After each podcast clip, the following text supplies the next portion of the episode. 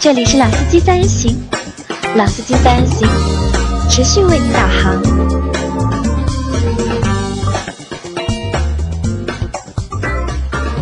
Hello，大家好，欢迎收听老司机三人行，我是杨磊。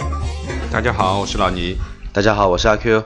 啊，那我们在这期节目当中呢，会继续聊和上一期就会接着一起吧，因为上一期我们聊了一下，就是关于我们在这次车展上面的一些感觉，就是针对展馆啊或者整个车展的一些就是体会啊或者是体验的感觉。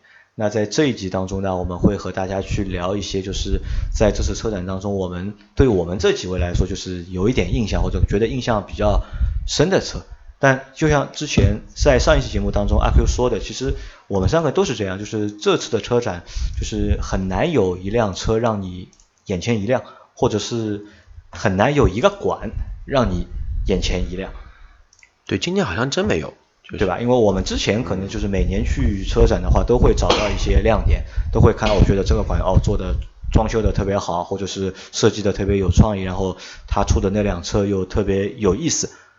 对吧？那但今年的话，我觉得就真的是没有找到特别让我或或者是我们的眼界开阔了，我们变刁了。哎，这个也有也有可能的，有很有可能。为什么呀？就是因为你看我们以前往届在车展的过程当中，就是其实哪些车是最吸引我们的？可能都是那些就是两种车吸引我们，一种是我们买不起的车。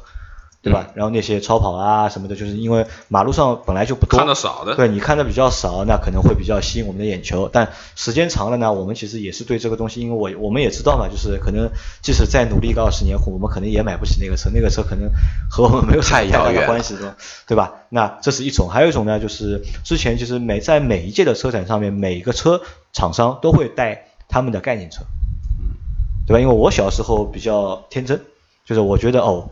好牛逼啊！这个概念车对吧？怎么样？怎么样？怎么样？我觉得我能够把这个车做出来很厉害。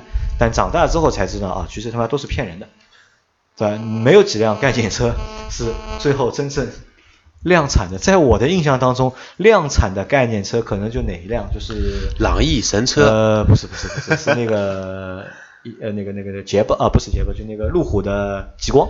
对，路虎极光。极光刚刚出来的时候，它是以概念车的就是形式出来的。后来再过了几年，它就量产了，但其他的车我觉得倒真的就没有什么太大的感觉。现在我我其实我你让我去看概念车，我觉得都骗人的东西，就是我觉得也没什么就是太大的看点。然后这次好像是那个荣威，他出了一辆那个概念车，就是风之翼啊。嗯，风之翼。对，你看到了那辆车？看到了。但我觉得那个车也蛮蛮普通的，我觉得也没什么就是太大的概念在里面，但。就像上期老金节目当中说的什么呢？就是电动车，因为今年的电动车的就是比例明显要比上一届要多多很多很多。对，不过我很难想象我们这一代，因为我跟杨磊其实有一些代差，但是差不多嘛，都是八零年后的。我不知道我们这个年代再过个十年之后买不到内燃机的车。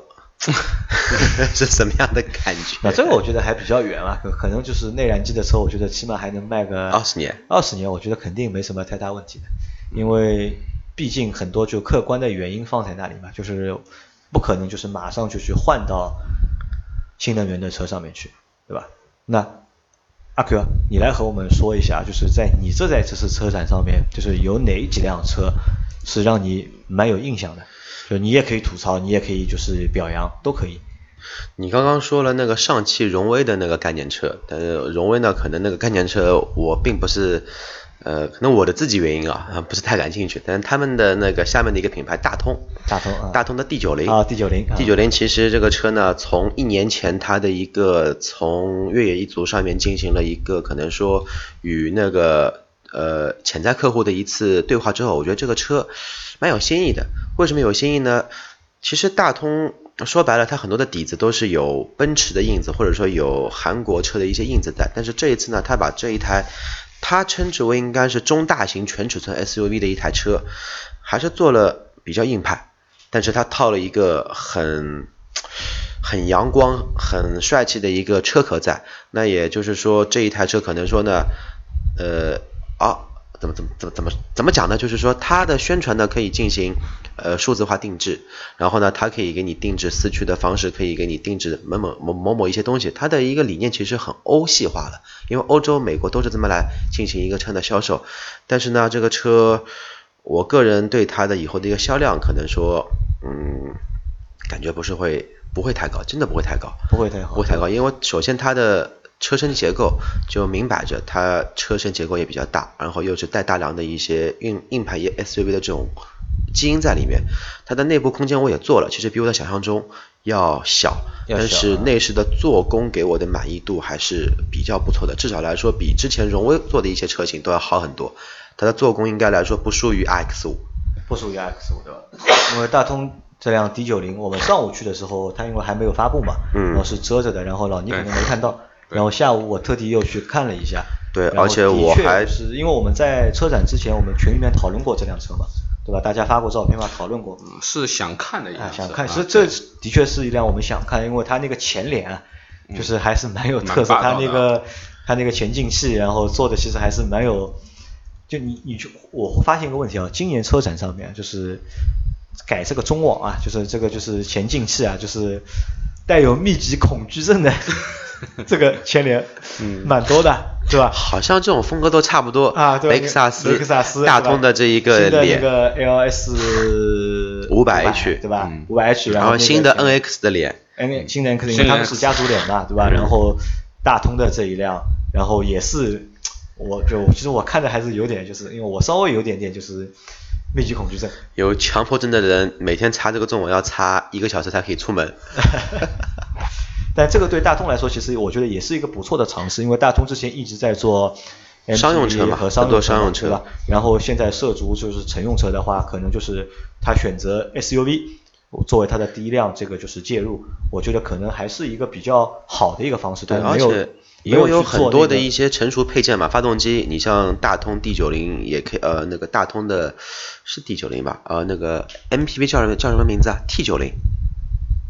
哎，我一下子给忘了，就是大通的那个 MPV，我一下子给忘了。那个 MPV 其实我个人认为会跟这辆 D90 总归会有一些相似的地方，比如说变速箱啊、发动机啊。你说非承载式车身，大家都是非承非承载式的一个车身，大梁结构我估计可能会有一些共通性。但是的话呢，它走的这一步，我觉得也可以尝试。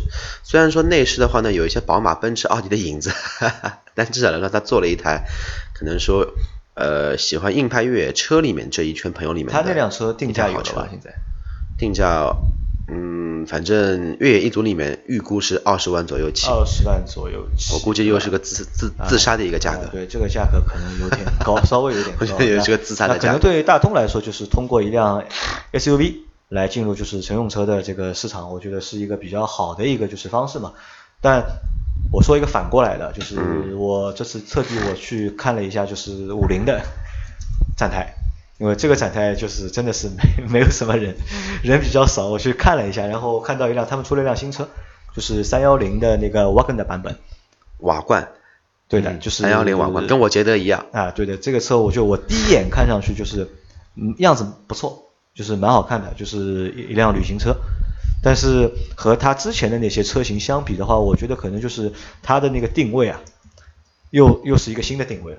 就它的就是用户的定位可能又换了一个新的定位，因为之前的呃荣威的啊不是就五菱的荣光也好，宏光也好，对吧？都是小的微面或者是紧凑型的，就是那种就是商 MPV 或者是要我们叫紧凑型的，就是商商务车，对吧？因为可能还是定位于就是三四线城市或者二三线城市那些就是以拉货为主的。用户，那现在一下子出了一辆就是轿车的旅行版的轿车，你觉得吧，杨磊，老倪这辆车啊，可能老倪没有看见，老倪没看到，我看到。这辆车第一感觉就是回到了十年前，十年多前，呃，菲亚特有一款车叫派利奥周末风，我觉得这个我觉得这个比例很像，就是感觉这个屁股真的很牵强，我觉得中国好像自主品牌已经很多年没有出来过这么一台这么牵强屁股的一台车了，真的很多年没有见见到过了。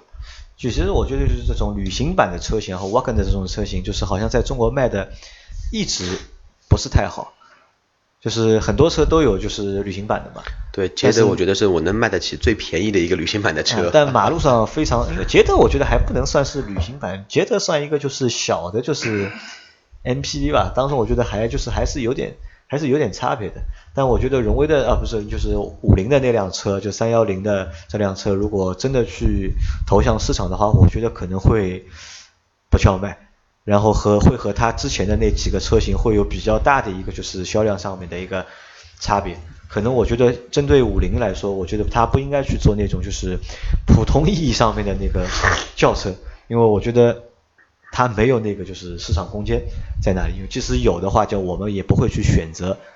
它的这个车会卖多少钱？五万多块钱。这个车我预估啊，大概五到五到七万吧。我估计啊，这个车五到七万，因为你让它卖的再便宜，我估计也也比较难。因为它出这个车型，可能也是想就是在用户上面去做一些升级嘛，对吧？因为我们它之前的用户都是那些就是以跑运输啊，或者是以这种靠这个车赚钱吧。对吧？那现在他可能会把这个用户稍微就是往上提一点，可能会针对一些就是普通的用户去销售这个车型，但我觉得会比较难吧？我觉得。那老倪，你那天因为走的早，因为你那天走的早，那你在上午的那个过程当中，就是你看的过程当中，你有没有有没有让你留下印象的车？就是你现在还想得起来的，就是。呃，上午我们正好。进去的这个时间点正好是很多车在发布新闻发布会嘛，然后我记得我们正好暂定的时候，正好是一辆那个新车，也是一个新品牌，就是上一集我也提到了，新面孔很多的，就是那个正道汽车。正道啊，我到现在还不知道正道是什么东西，我赶紧先百度一下。对，那辆车的话，因为啊，反正呃场面也蛮蛮火啊，然后。等这个会下了以后，然后我再出去的时候，我特地就到那个展台拐了一下，然后看了一下那辆车。当然啊，也是电动车，而且呢，那辆车的感觉就看它的前脸啊，有点内凹，有有点像玛莎，嗯啊那辆 SUV 的那辆那个样子，而且看上去啊，应该说也是能够让你感觉是蛮亮的一辆车，眼前一亮啊，眼前一亮的那辆车。那我觉得这个品牌。呃，也是，我觉得我我这次车展，因为匆匆忙忙几个小时这样走马观花的兜了一圈以后，呃，给我留下一个印象比较深的一辆车。那么另外呢，就是呃，还是就是 NX，我觉得就就是实际就是那辆车可能比离我们比较远啊，就是说对于我，我觉得我可以接受的这个价位之内，可能五十万以内的这样的车，那那我觉得。呃，NS 这个小改款，特别是它的这个前脸是很漂亮的，而且那辆车也很漂亮，蓝色的那辆车的确是非常的漂亮。啊，我在这里吐个槽，就是因为老倪前面说到发布会嘛，因为我们那天早上去的太早，就基本上我们想看的那些车都看不到，都没打开呢，都是遮着的嘛，要等他那个发布会结束才能看到嘛。然后我就是随便看了一个，就是。什么牌子我就不报了，也是一个自主品牌的一个新衍生出来的一个高端品牌。然后他们开了个发布会，我就在旁边看了一会儿，然后看得我自己想笑。就是车还没有，然后他们有一个就是新车的一个就是发布会，然后放了就是那个视频嘛。然后这个我真想骂人啊，就是他妈的，我觉得这个都是五毛钱的特效，就是这个车啊，这个特效做的就是这要多糟糕。有多糟糕？然后下面一帮就是厂商的人和或者是媒体人坐着，然后还要拍手。好，就我他妈觉得这个手拍得下去的，那可能就是我觉得就是很多就是自主品牌他们出一些新的就是牌子出来，然后走走一些就想打一些高端市场，我觉得这个是很正常的事情。但是我认为就是你拿出来的东西啊，就一定要真的是要让人眼前一亮的，然后只是为了去。做而做这个事情的话，我觉得就很多情况下，我就我认为是没有没有太大的意义的，对吧？然后阿 Q 来，你再谈一个。呃，老聂刚刚说到正道，嗯因为那一天我真的没有去看正道这个品牌，然后我刚刚百度看了一下，呃，我们的汽车界前辈，这个什么汽车啊？爱卡汽车做了一个静态评测。反正这个车我多说一句，给我的感觉，前脸是奔驰设计师，后脸是林肯设计师，内饰特斯拉加奇瑞加比亚迪。我不知道他副驾驶这边要放个屏幕，有有有毛线用？给副驾驶看一下我们现在有多少油耗吗？还是给他接个方向盘？啊，那 外观看看 还是蛮那个。那我说一个吧，那我说一个就是，其实我前面吐槽了一下嘛，但我这次车展呢，就是让我给我印象比较深的一辆车是什么呢？就是蔚来汽车，就是理想做的那个电动车。因为之前对他们就是没有什么太多的了解，只是在电视上就是看到过嘛。但这次在他们的展馆就实地看了一下之后，让我的感觉就是谈不上震撼吧，但是让我就是真的是觉得就是中国人自己造车，就是造电动车，可能是靠谱的，就是因为在我们的脑海当中，可能有两个车是我一直在想的，一个就是未来的车，就未来汽车他们做的电动车，还有一个就是乐视 在造的那个电动车，对吧？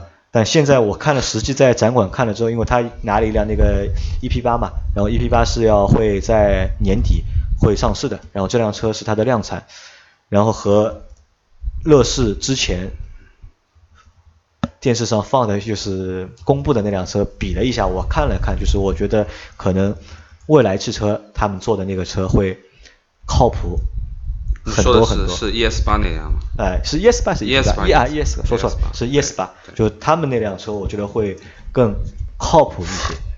但是给我的还有一个感觉是什么呢？就是我认为这个车可能还不是不太适合中国中国市场。因为我认为他那个车可能是卖给全球的，是卖给美国人的，就中国人可能是买不起的。但那辆车给我的感觉啊，就是我认为它不输于就是特斯拉，就从外形也好，从它的一些就是目前看到那些一些技术性能和参数和一些技术上面，我觉得真的是不输特斯拉。可能我觉得它还是比特斯拉还好一点。因为他的对手，据他们自己说，我就是要做一台比特斯拉更加好的中国汽车。那我觉得他可能会成功的，就相对于所有的那些那天车展上看到很多就其他就是稀奇古怪的那个的一些啊自主品牌的，就是新的品牌来说，就我觉得蔚来汽车真的是靠谱啊。然后可能我觉得也和老板有关系，因为老板本来就是汽车之家的老板嘛，对吧？他可能更能够理解就是用户到底想要一个什么东西，或者是更能够造出一个更适合就是市场的一个东西。但只是我觉得它的这个售价。就是因为你号称的售价是几十万嘛，但这个几十万我觉得跨度会比较大，对吧？从我们三十万、二十万也是几十万，对吧？九十万可能也是几十万，但我预估他那个车可能至少要卖个七八十万起。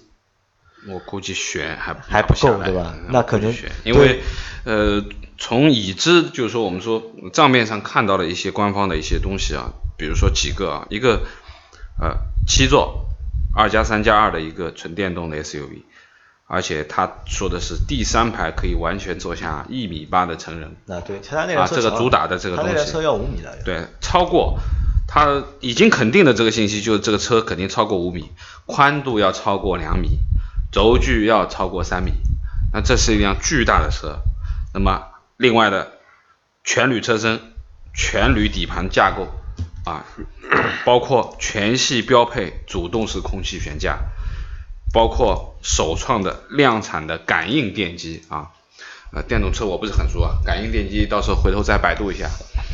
那么另外一个就是很多创新的设计，比如说他所倡导的说它的舒适度可以达到航空级的，我们讲的飞机商的商务舱布局啊，商务舱这种舒适级别的这个这个要求，那这么多琳琅满目的词儿，你觉得这个八十万七十万能拿下来？我觉得悬，啊、我觉得悬。但对世界来说，就是这可能真的是一辆就是可以和特斯拉去做抗衡的。对，至至少来说在电动车里面，但是就怕我们，我说一个比较扫兴的，就怕我们认为的弯道超车，结果是超到另外一条道里面去了，结果 说不定以后变成氢能源的。其实我个人还是更加看好像氢能源这种能源，而不是电能源，因为电能源这一块，它的一个。如果说环保的话，其实它真的也不环保。它制造电，它制造电池做回收的一个污染物，好好讲要比现在的石油的一个重金属的污染物要超标太多太多了。那所以就是电池这个问题啊，就是还是我觉得就是限制就电动车发展的还是最大问题还是电池嘛。对，还是我们基本上如果哪家人家能够把电池这个问题解决了，那基本上可以领跑领领领跑全世界所有的电池类的行业，其实说了你们也说了这么多电动车，那么我也说一说，对吧？我还是比较喜欢听汽油机声音的。我来说一说，首先刚刚老倪说到了第三排能做到一米八的一个大个子，我就想到了我们那天一起看的途昂。啊，途昂对吧？因为 我们那天拍的第一辆就是途昂嘛。对，对，呃，各位听众朋友，这台途昂呢，经过我这个块头，已经帮你们亲身经历过，去试验过了一排、二排跟三排。呃，我这个块头一米八三，目前瘦到九十公斤了，一百八了，已经是今天的分量。这三排都可以坐的，都没有问题。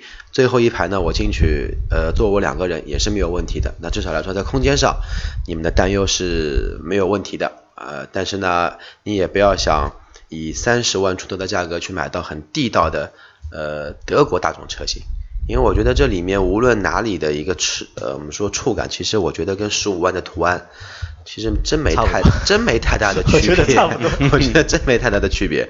但是它是途昂嘛，它大它的配置要比那个高，要比途安要高呀。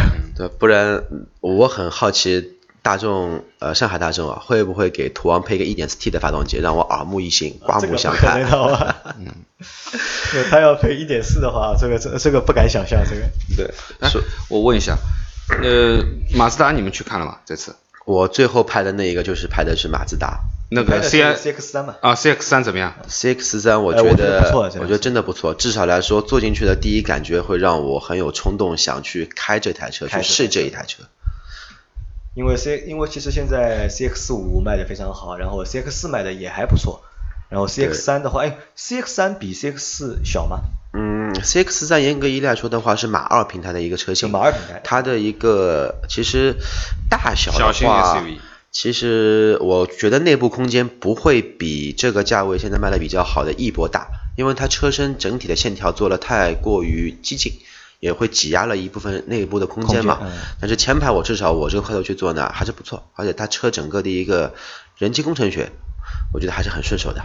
然后其实你不是想去拍那个 CX 三，是想拍那个 MX, 其实我想拍他隔壁的邻居，MX 五的那个 F 的 FR 的版本对吧？F 版本。应该是 RF 版本，其实就是 Tega 版版本的一个那个一个 MX 五，但是由于呢我们这个 战斗力不够强，一台一台一一台 MX 五我去拍的时候，周围站了三十个人，两门的敞篷车里面硬是挤了三个人在里面，我把我看傻了。然后我看了边上的其实 CX 三，觉得这个车还是不错的，而且它的一个外观动力套件，我觉得是在这个可能说它的价位不会超过十五万，顶配也不会超过十五万，可能说主流价格应该就在十万到十二万之间。现在还是全进口吧？嗯应该嗯，进口不进口，目前还还没会国产吗？这辆车？肯定会国产，肯定会国产。就这个尺寸的车肯定会国产的。嗯，那我觉得按这样说的话，国产肯定应该是一辆小型 SUV 里面还算对，我觉得，那我是这样觉得，值得就是在看的啊小的 SUV 里面，这辆算长得好看的，我觉得长得非常漂亮。因为其他的拿其他的小的 SUV 和它比，基本上我觉得颜在颜值上面，基绝对本都比不是过这辆车。比不过 CX 三，而且至少在颜值上这一块，我觉得目前你像现在刚刚新生历代，呃，九五年的、九七年的，基本上大学也都快毕业了，对吧？甚至刚刚开始有工作了，可能说在一两年内买第一台车就会考虑买这种小型的 SUV。我觉得 CX 三真的是他们可以非常考虑的这么一款车型。第一，排量也不大，我估计老传统吧，一点五的创驰蓝天，顶配嘛弄个二点零的，2.0二点零的估计还不一定会上。对这个车我觉得不可对我能不可能上2.0估计不一定还会上，就是二一点五那个缸内直喷的创驰蓝天加六速的创驰蓝天变速器，油耗肯定不会高的。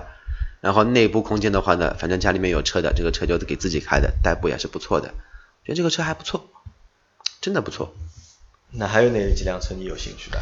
就是你那天去看的还有印象的？对，因为老倪说马自达嘛，其实我个人还是比较喜欢美国车的，美国车我对美国车还是有情怀的嘛。然后我特地跑到找了半天，我没找到福特，然后我在奥罗看看到我的福特了，我去看了野马，我就发现，嗯，就是这一这一代的 facelift 的野马，从一匹马变成一个泥鳅了。我怎么说？真的，大家可以去看一下，反正无论哪个网站拍的一些照片也好，包括正脸、侧面跟屁股，你们都可以看一下。其实我觉得这一代的野马，它的设计风格非常的干练，有美国车的这种情怀，也有欧系车的这种线条在，其实很硬硬朗的一台车。但是偏偏这一呃款 facelift 改版车型，他把呃这么好看的一个前脸换成了一个类似于像鲶鱼灯的这一个前脸，所以说从侧面看它的一个车头就像一个鲶，就像个泥鳅，像泥鳅，像泥鳅，连黄鳝都算不上。那我本来还想去看那个沃尔沃的那个新的叉 C 六零，但是没有看到，因为这辆车没有来。因为这辆车在日内瓦车展之后是展出的，但不知道为什么在上海车展之后没有过来。我还和汪琦开玩笑说，这个车可能是在装运的过程当中出了事故，然后这辆车就过不过来了。叉 C 啊，新的那个叉 C 六零吧。我们那天不是等了很久嘛？我们那天其实不想看彭于晏的，但他偏偏要给我们看彭于晏。你看到彭于晏了吧？那天我看到了呀。你看到了了？对啊，我没看到，因为我到的时候那个已经结束了已经。然后是我客户和我说那辆车没有来啊，那我说拉倒了，我本来就让他看看的。因为新我对新的叉 C 六零就是我因为我看了之前的照片，你是有想法的是吗？我真的是有想法的，因为对我来说就是我的那一块牌照到大概再过四个月。嗯就到期了，那来买台奔驰吧，就我四个月之内，我肯定要再买一辆车。嗯。但我现在买第二辆车的话，就我我的选择可能多数就是百分之九十是会买那个 SUV，但是买哪个我到现在始终还没有想好。我比较想买的还是那个叉 C 六零。那这样你可以考虑一下，对吧？但是但是近四个月那辆车不可能上市的。嗯，就近四个月那辆那辆车是不可能上市的吧？那你就退而求其次嘛，反正差不多价位，展台也离得很近。沃尔沃的应该正台方的应该是左边四十五度十点钟方向有一个揽胜星耀，可以考虑一下。啊，新迈新迈新迈新迈新迈，但那个车贵啊，中，那个车五十万肯定搞不定的，贷款呀。你不是喜欢沃尔沃吗？给你一个新的 V 九零 CC，V 九零 CC。V 九零旅行车，旅行版八旅行车，不喜欢旅行车，因为这个这个我我上一次我前面就说了嘛，就其实中国人，我觉得大多数中国人是不喜欢旅行车的，因为我们还没有到这个就是境界，对吧？旅行车是给谁开的？旅行车是给那些就是不用工作，然后整天只知道在外面玩的，然后那种玩还不是那种就是普通的玩，可能是要有一些户外的，对吧？要那个感觉的，但对我来说可能太奢侈了，然后我也。我们可以把我们的那个录音间搬到户外去嘛，实时直播。是，这个没什么太大意思嘛。那所以说我那天想去看叉 C 六零嘛，因为没看到嘛。因为叉 C 六零我本来就想买叉 C 六零，只是就是什么呢？我一直不能接受就是沃尔沃的那个内饰。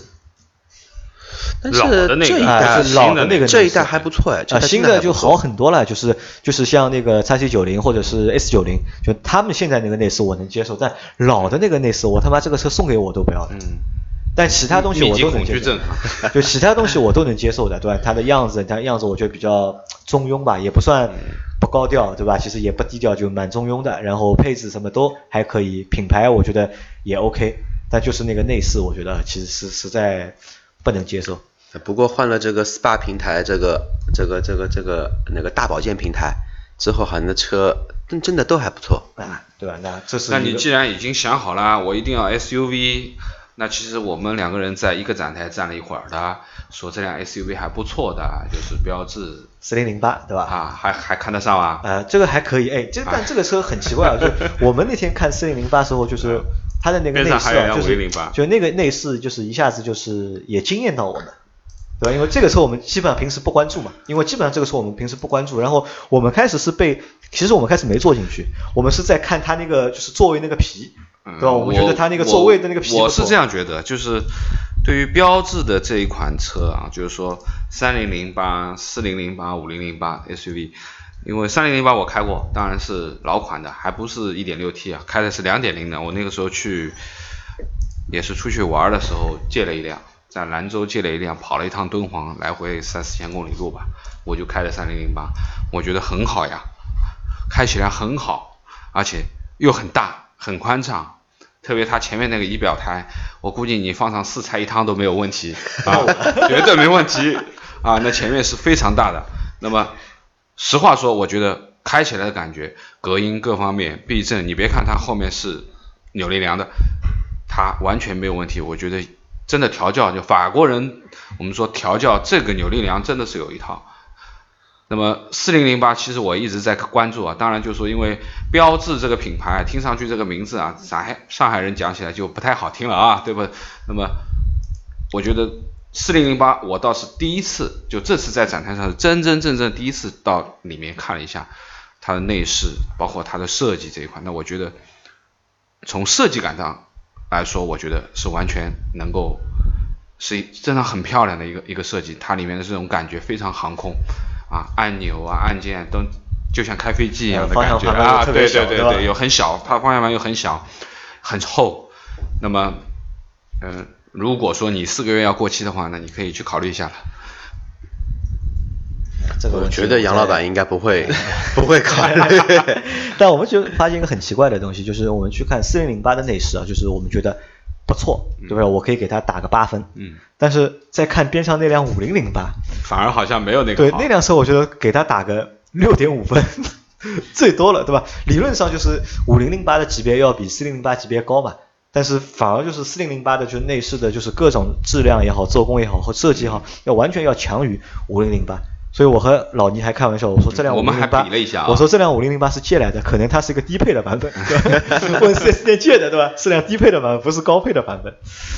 好了，是那这期节目也就先要到这里，因为其实说实话呢，就是这次的车展就是没有太多没有太多亮点，让我们就是能够眼前一亮，或者是能够留下。太深的一个或者或者讲眼前一亮的都是你根本够不到的东西。呃，这个这我基本不看，因为我每年车展就是豪车馆。我觉得豪车馆我应该我因为就今年我去了一下，之前我都不去的。几乎不去的，我反而更愿意去什么？我反而更愿意去就是奇瑞啊那些自主品牌的那些摊位去体验一下，就是坐一下。车模不看车啊？对，以前是看车模的，现在没有车模看了，对吧？